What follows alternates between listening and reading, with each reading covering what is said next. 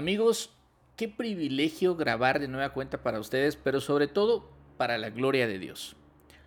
Estoy seguro que habrás escuchado a gente decir, Dios no existe, no me hables de Él. Otros dicen, no es Dios, se trata del universo, de la energía que se mueve y fluye entre nosotros.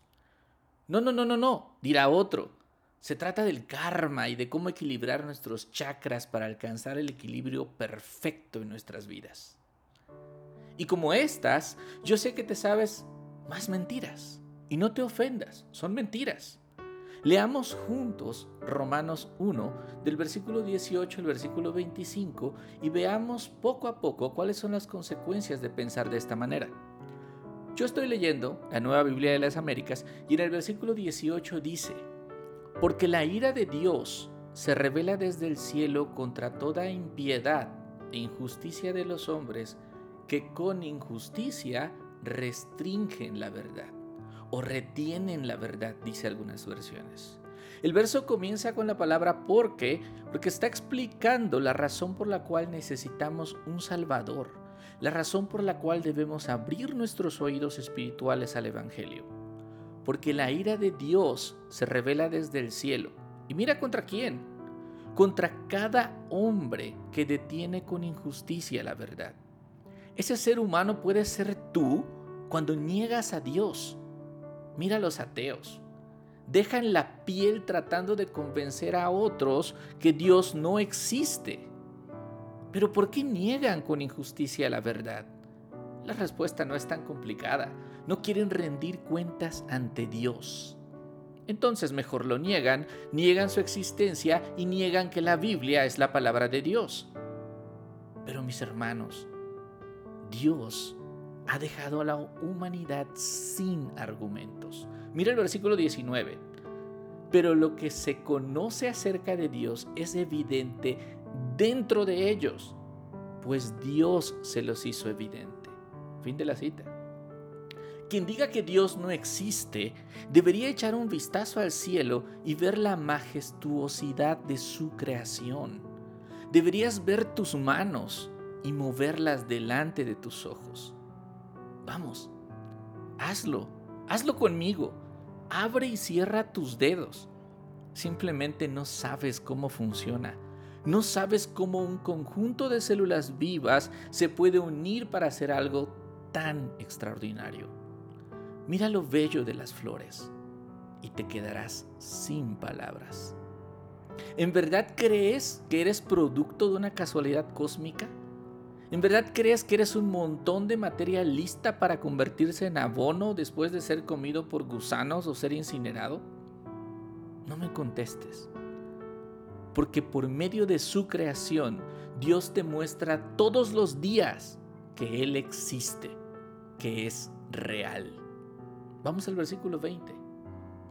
Porque desde la creación del mundo, sus atributos invisibles, su eterno poder y divinidad se han visto con toda claridad, siendo entendidos por medio de lo creado de manera que ellos no tienen excusa. Sí, escuchaste muy bien, amigo, no tienes excusa para no reconocer y darle la gloria a Dios por todas las cosas bellas que papá ha creado. Negarlo es necio, es poco inteligente. Dice la Biblia que los cielos cuentan la gloria de Dios y el firmamento anuncia la obra de sus manos. El problema no es que la humanidad no conozca que Dios existe. El problema es que te niegas a obedecerle y prefieres hacer tu propia voluntad.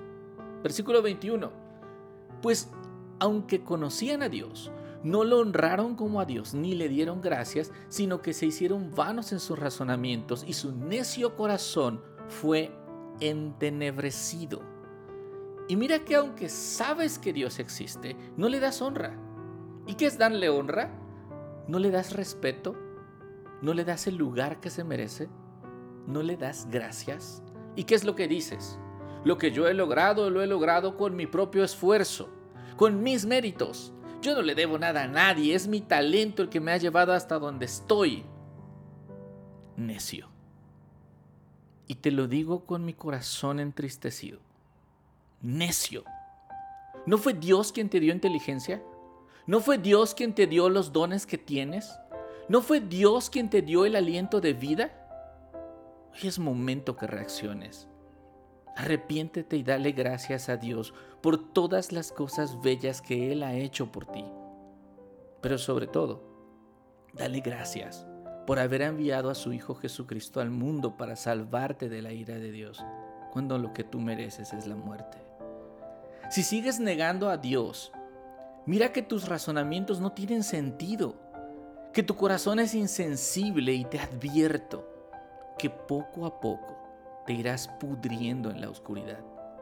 Uy, eso es muy fuerte. Mira el versículo 22. Profesando ser sabios, se hicieron necios. Se volvieron necios y cambiaron la gloria del Dios incorruptible por una imagen en forma de hombre corruptible, de aves, de cuadrúpedos y de reptiles. Y a lo mejor aquí dirás, bueno, esto ya es ridículo.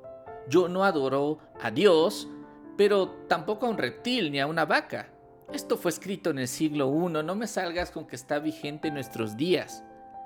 Y esta es mi respuesta, mi hermano. La palabra de Dios está vigente. Porque si no eres de los que adoran una imagen de madera o de plástico, un animal, tienes otros dioses que son peores porque son invisibles para ti. Solo pregúntate, ¿En qué gastas la mayor parte de tu tiempo? ¿Qué ocupa verdaderamente el primer lugar en tu vida? Si no es Dios, mi hermano, mi hermana, ese es tu ídolo. Y lo peor que te puede pasar es que Dios te entregue a tu propio pecado debido a tu terquedad. Dios permitió que el mundo romano se perdiera en sus propias pasiones porque ellos negaron al único Dios verdadero y el Evangelio de Cristo. Esto pasó en el siglo I, es verdad, pero sigue pasando en nuestros tiempos. Mira a tu alrededor. Parece que nada ha cambiado.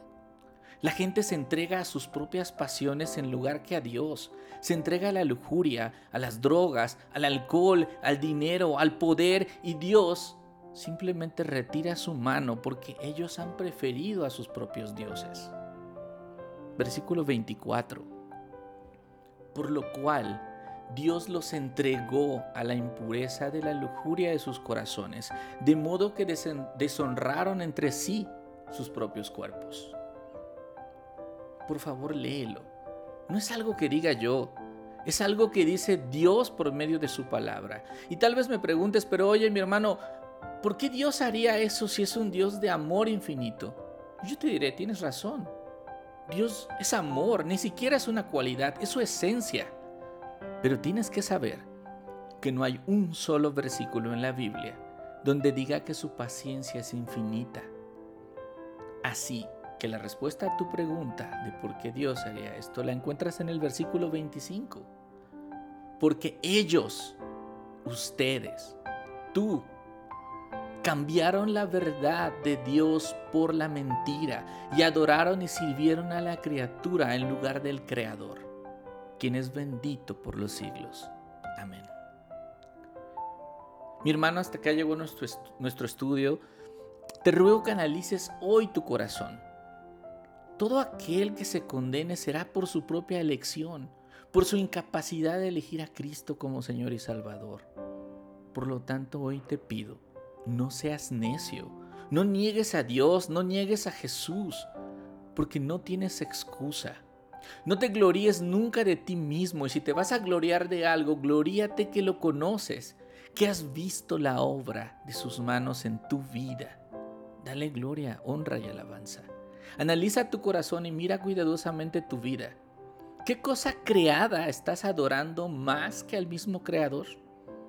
Y si vas a llamarle Señor a Dios en tus oraciones, empieza por quitarte a ti del trono de tu corazón. Por favor, acompáñame a orar. Mi Señor y amado Padre, yo sé que conoces cada uno de los corazones que hoy han escuchado tu palabra. Te ruego nos muestres nuestra inmundicia.